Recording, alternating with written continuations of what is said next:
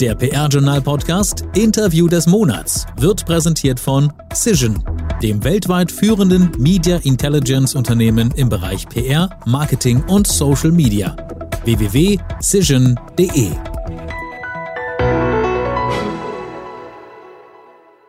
Der letzte PR-Journal-Podcast Interview des Monats für dieses Jahr, für 2022. Oh, schade, oder? Aber gute Nachricht kommt. Nächstes Jahr machen wir an dieser Stelle natürlich wie immer weiter. Und erst einmal ein herzliches Hallo von mir. Mein Name ist Gerrit Zinicke. Schön, dass ihr wieder mit dabei seid. Und ich darf jetzt einen ganz besonderen Gast ankündigen, beziehungsweise macht das gleich Thomas Dillmann, der Chefredakteur des PR-Journals, einfach einmal selbst. Thomas, bitte, du bist dran.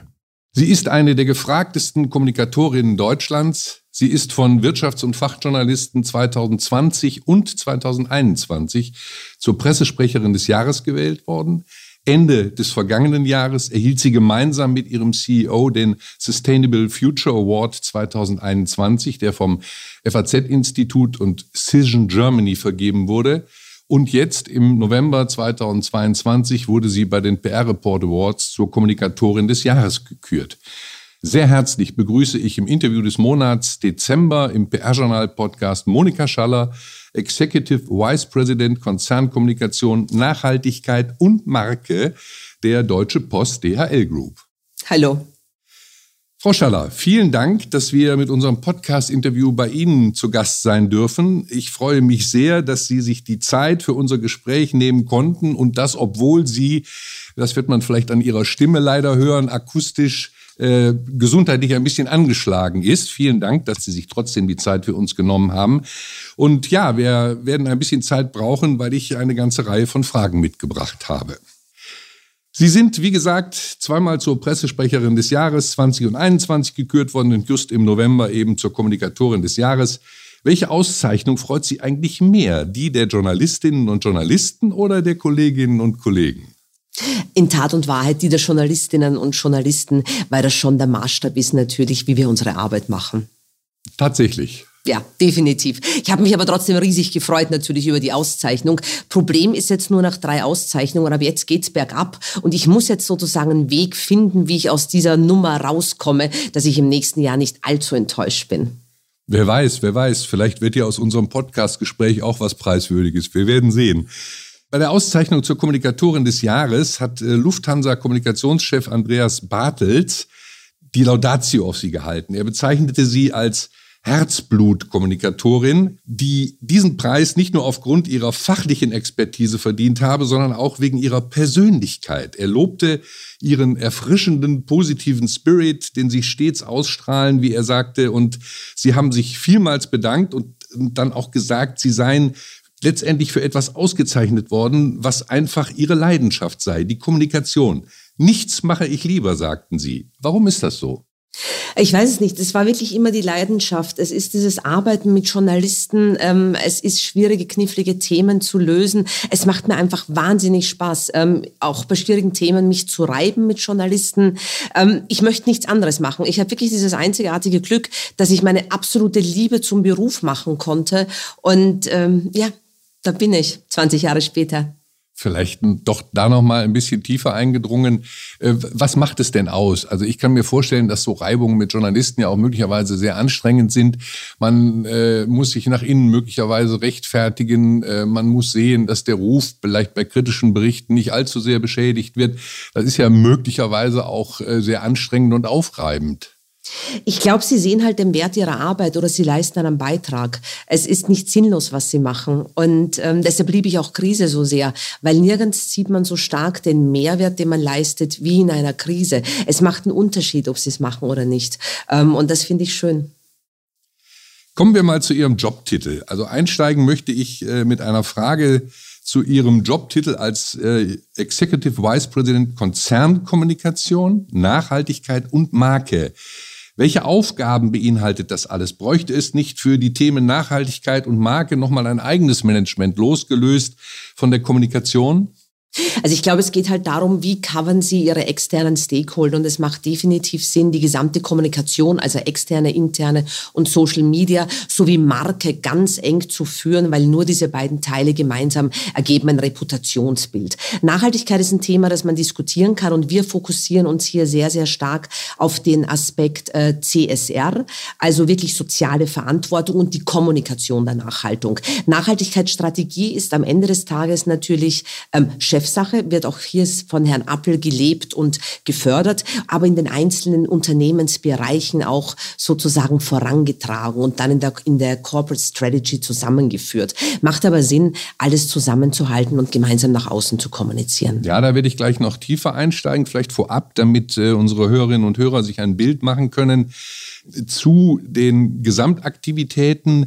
Wie haben Sie Ihre Abteilung aufgestellt? Wie viele Leute arbeiten? In welchem Bereich? Können Sie das mal grob darstellen, damit wir über die Dimensionen uns im Klaren sein können? Ja, wir sind so circa 220 Leute mit, dem, mit der Hauptanzahl der Leute in Deutschland. Von Deutschland heraus steuern wir Gesamteuropa.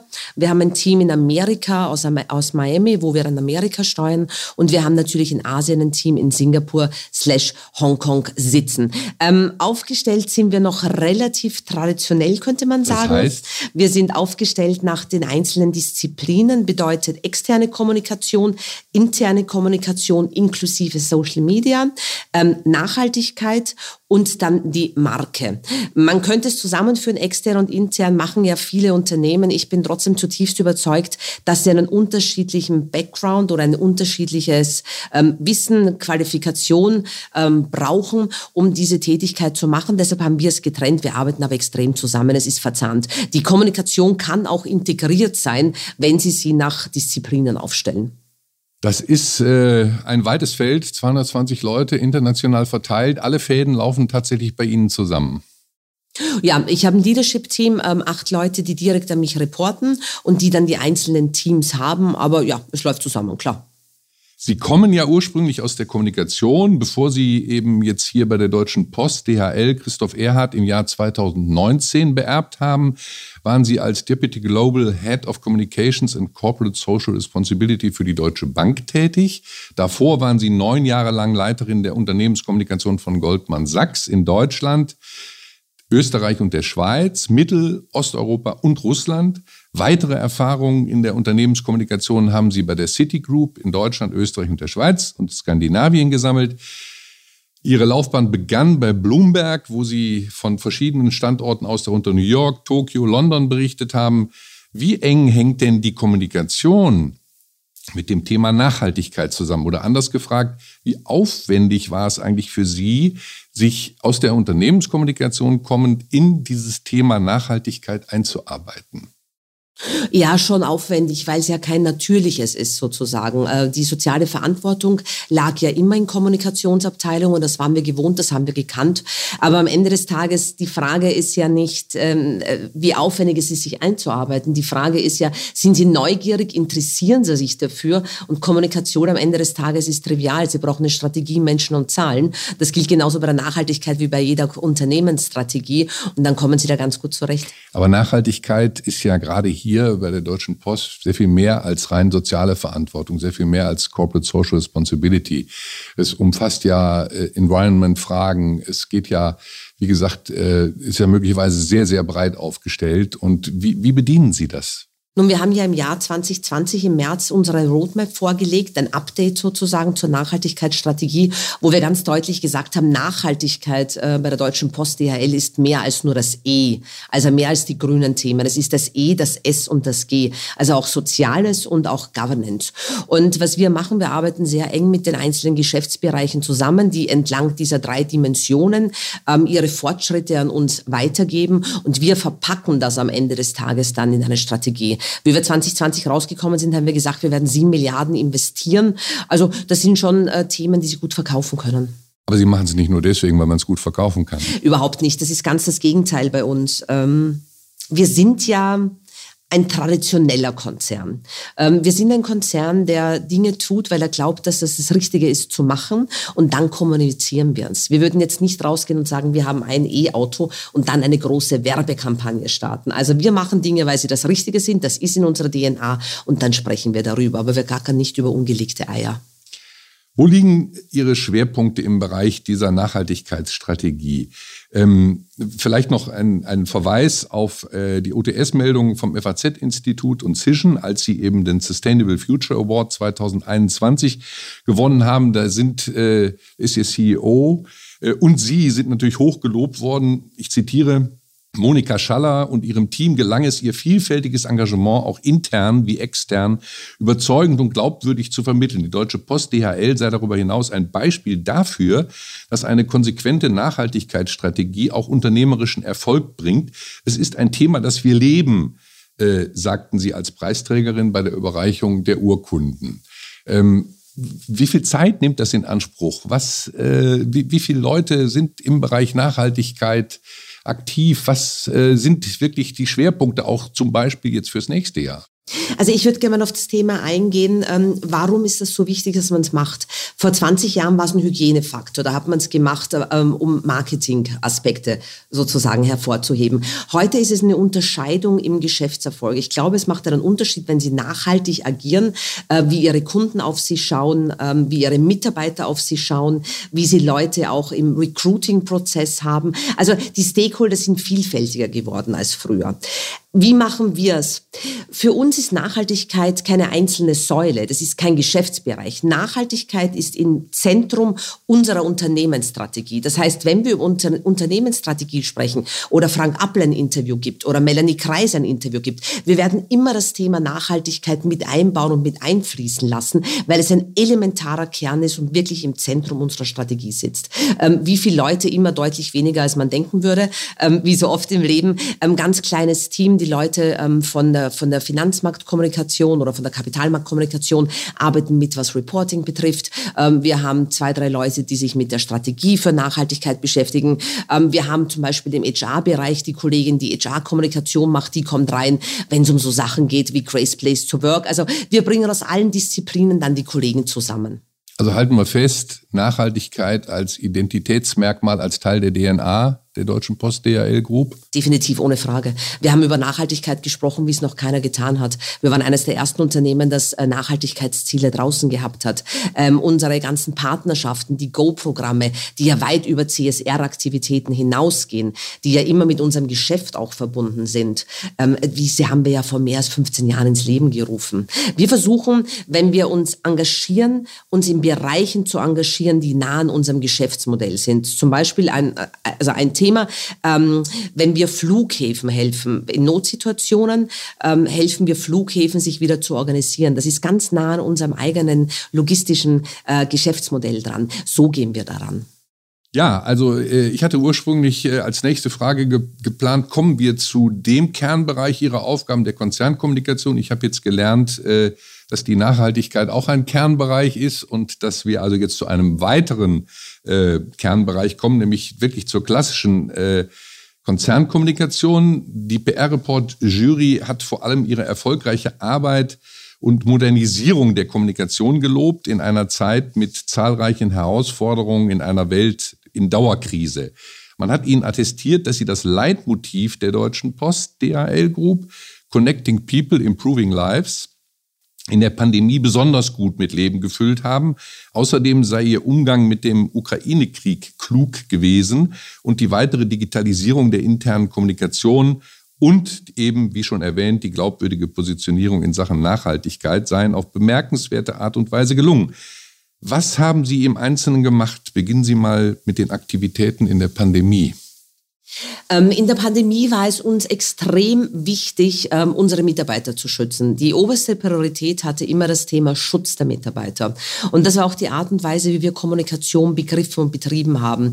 Wir sind nicht rausgegangen, haben Zitate gegeben, ähm, for the sake sozusagen ein Zitat zu geben, sondern wir haben nur dann kommuniziert, wenn wir der Meinung waren, dass es einen strategischen Mehrwert hatte. Das war auf der externen Kommunikationsseite. Was uns in der Pandemie natürlich geholfen hat, dass die Menschen zum ersten Mal gesehen haben, welche Relevanz Logistikketten haben. Früher hat man ja nicht drüber nachgedacht, wie kommen die Nudeln in den Supermarkt. Auf einmal hat man gewusst, es braucht offensichtlich irgendjemand, der etwas von A nach B transportiert. Und das machen wir am Ende des Tages, richtig? Wir bringen Dinge von A nach B. Das hat uns also geholfen, dass wir auch unser, wirklich unser Connecting People, Improving Lives ähm, auch wirklich mit, mit Geschäftszweck füllen konnten sozusagen. Wenn Sie das erste Mal ähm, Schutzausrüstung liefern oder die ersten ähm, Impfstoffe, da, da kommt in der Öffentlichkeit an, dass es ein gesellschaftlicher Mehrwert ist, den sie haben. Und ich glaube, das haben wir kommuniziert, darauf haben wir uns konzentriert. Wir waren jetzt nicht so im Bereich zu sagen, XY Leute sind bei uns krank oder sind gestorben. Von solchen Sachen haben wir uns immer distanziert.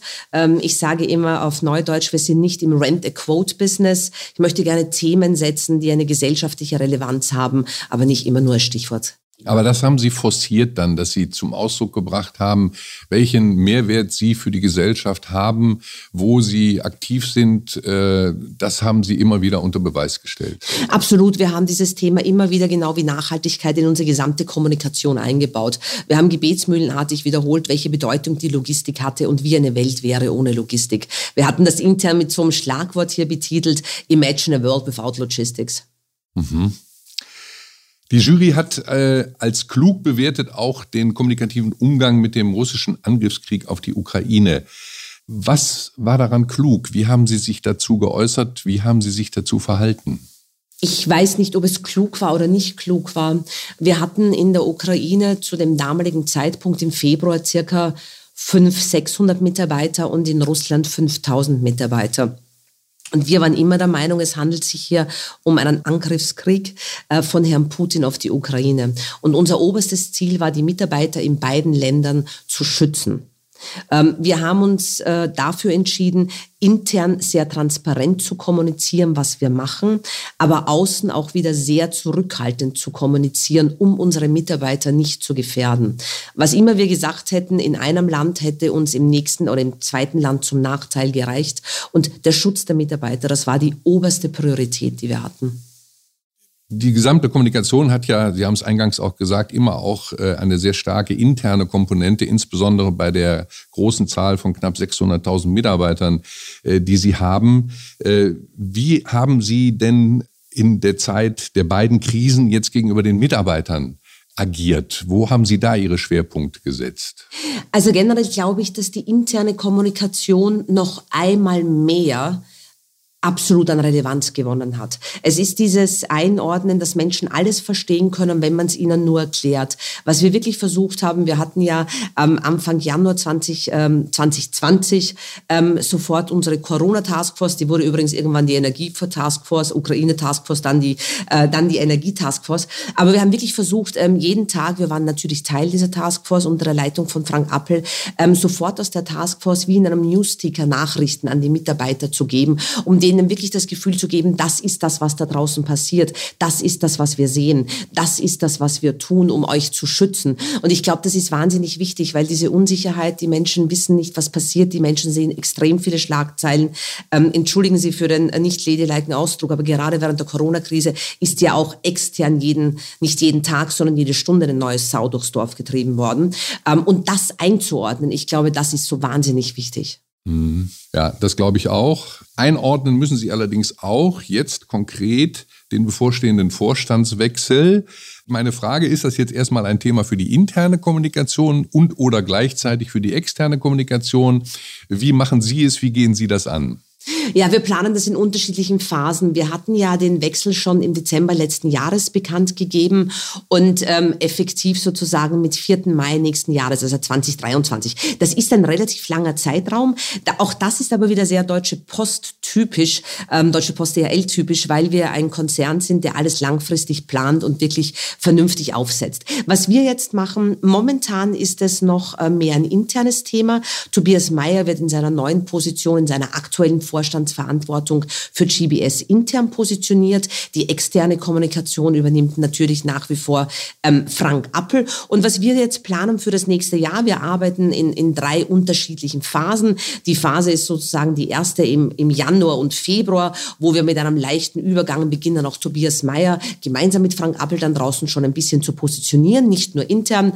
Ähm, dann sozusagen die Phase 2 mit dem 4. Mai, wo die offizielle Übergabe ist im Rahmen der Hauptversammlung und dann Phase 3 äh, später dann im Mai Tobias Mayer auch extern stärker zu positionieren. Also drei Phasen, in denen wir arbeiten.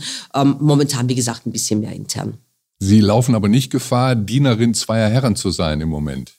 Nee, ähm, manchmal hat man ja wirklich Glück im Leben und das habe ich so ein Stück weit, weil wir wirklich ein Konzern sind, ähm, wo man sich an Regeln hält. Und wir haben einen aktuellen CEO, der ist keine lame duck, der ist da, der führt das Geschäft und Tobias Mayer kümmert sich um seine Vorstandsposition, die er jetzt innehat. Das ist erfrischend unpolitisch und angenehm. Das freut mich. Sie strahlt dabei, darf ich unseren Hörerinnen und Hörern sagen. Ähm, dann sind wir auch schon beim Thema Medienarbeit und Social Media. Zur Konzernkommunikation gehört ja eben die klassische Medienarbeit und eben auch Social Media. Wie fällt da Ihre persönliche Bewertung in Sachen Relevanz und Notwendigkeit aus? Ich will darauf hinaus, dass äh, ja möglicherweise in manchen Unternehmen inzwischen die klassische Medienarbeit gegen Social Media und umgekehrt ausgespielt wird. Wie handhaben Sie es und wie sehen Sie da die Perspektive? Ja, ich bin ja ein altes Mädchen. Ne? Ich komme ja aus der ganz klassischen äh, Medienarbeit. Das ist ja auch mein Hintergrund und meine, logischerweise meine große Liebe. Das kann ich auch gar nicht leugnen. Aber ich glaube halt einfach, die Welt hat sich verändert. Ähm, wie ich vor 22 oder 23 Jahren im Geschäft begonnen habe, hatten wir Journalisten, die um 10 Uhr morgens eine Redaktionskonferenz hatten und entschieden haben, was wir am nächsten Tag in der Zeitung sehen. Dann kam irgendwie langsam das Internet und Social Media und dann waren es die Likes und dass es geteilt wurde. Und heute ist es ja wirklich dieser alltägliche Kampf gegen den andauernd sich verändernden Algorithmus. Ich finde es so lustig, wenn die Leute glauben, sie sehen, was sie sehen wollen auf Social Media und eigentlich überhaupt nicht zur Kenntnis nehmen, dass sie das sehen, was der Algorithmus möchte, dass sie sehen möchte. Und das ist schon schwierig und ich, ich habe da auch eine sehr kritische Meinung zu einigen äh, Themen dazu. Ähm, aber das ist eine Welt, auf die wir uns einstellen müssen. Und wenn ich drüber nachdenke, ich glaube, der nächste große Shitstorm, die Wahrscheinlichkeit, dass der in einem klassischen Medium entsteht, ist wahrscheinlich geringer als auf Social Media. Mhm. Vielleicht eine aktuelle Frage dazu vom heutigen Morgen. Äh, Alexander Bigeri hat im Horizont-Interview, also Alexander Bigeri, der in der BMW PR tätig ist, ähm, ähm, und dort unter anderem auch das Thema Nachhaltigkeit verantwortet, hat heute Morgen gesagt, dass er eine Renaissance der Öffentlichkeitsarbeit sieht und sagt aber auch mit Blick auf LinkedIn und Co. die Möglichkeit, ich zitiere, die Möglichkeit, unsere Positionen ungefiltert an die Menschen zu bringen, gefällt mir natürlich auch. Wie ist da Ihr Standpunkt? Also ich glaube, das eine geht nicht ohne das andere. Ich sehe jetzt keine Welt, wo wir sagen, die klassischen traditionellen Medien und Anführungszeichen werden keine Rolle mehr spielen. Das ist überhaupt nicht der Punkt und wir arbeiten eng mit Journalisten zusammen und das ist unser täglich Brot ein Stück weit. Ja klar, Sie können natürlich auf LinkedIn und auf Twitter ähm, Ihre Meinung stellen, verstehe ich auch total, warum Alexander das gut gefällt. Ähm, ich ich glaube halt nur, es, es, es es geht Hand in Hand und es ergänzt sich. Was mich halt ein bisschen nervt manchmal ist die Art und Weise, wie heute Meinung gemacht wird. Dass irgendwo ein belangloses Zitat ohne Kontext auf Twitter gestellt wird und als Meinung gilt. Das ist das, was mich so ein bisschen nervt. Ich, ich bin großer Fan von Social Media, absolut, absolut, absolut. Ähm, aber diese Dinge nerven mich halt. Noch ein aktueller Einschub. Heute Morgen hat der niedersächsische Ministerpräsident Stefan Weil für die Landesregierung in Niedersachsen äh, festgelegt, dass alle Twitter-Accounts gelöscht werden. Äh, Grund ist die fehlende Kontrolle und äh, mangelnde Verifizierung. Ähm, wie sieht da künftig Ihre Policy aus? Also es zielt, die Frage zielt natürlich darauf, wie Elon Musk jetzt Twitter neu aufstellt und in Europa möglicherweise Vorschriften und Regelungen nicht einhält. Äh, wie werden Sie damit umgehen? Gibt es da schon Überlegungen? Ähm, bevor ich darauf antworte, das Wort Kontrolle hat mir gut gefallen, weil die Illusion, Kontrolle zu haben, habe ich generell vor langer Zeit schon aufgegeben. Also das äh, Kontrolle über, ähm, über externe Kommunikation, Medien oder Social Media zu haben, also diese Illusion hatte ich schon etwas länger nicht mehr. Ähm, bei uns hat Aber ist das nicht eigentlich Teil Ihres Jobs, die zumindest anzustreben? Gefühlte vermeintliche, Gefühlte. gefühlte, so viel wie möglich. Sie kennen diese alten Witze, wo wir sagen, da hat der Artikel begonnen, dann haben wir mitgearbeitet und da sind wir rausgekommen. Ähm, Twitter. Ähm, Twitter hat bei uns nie eine große Rolle gespielt, also auch bei diesen ganzen Themen wie ähm, Paid Content. Äh, es hat immer eine extrem untergeordnete Rolle für uns gespielt. Da sprechen wir von vernachlässigbaren kleinen Zahlen, die so witzlos werden, dass man sie gar nicht laut sagen darf. Ähm, was wir jetzt machen, ist, wir schauen uns natürlich ganz genau an, in welche Richtung das geht. Ähm, und Paid werden Sie bei uns auf Twitter sowieso nicht viel finden. Aber wir beobachten es genau.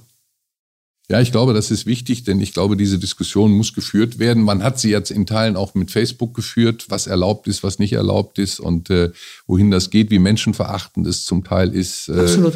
Ich denke, äh, da werden gerade große Unternehmen wie Sie äh, weiterhin an ihrer Verantwortung gemessen werden. Absolut. Wir schauen doch sehr genau drauf.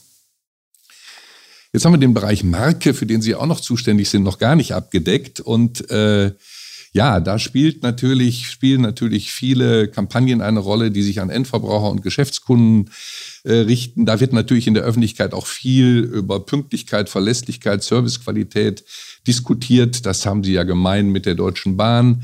Da wollen Sie aber sozusagen, da haben Sie ja die Vogelperspektive eingenommen und haben mit Jürgen Vogel ja ein Testimonial gewonnen, der äh, in ganz vielerlei Hinsicht äh, Imagewerbung betreiben soll wie läuft das? Seit Anfang Februar 21 ist ja Jürgen Vogel für Sie tätig.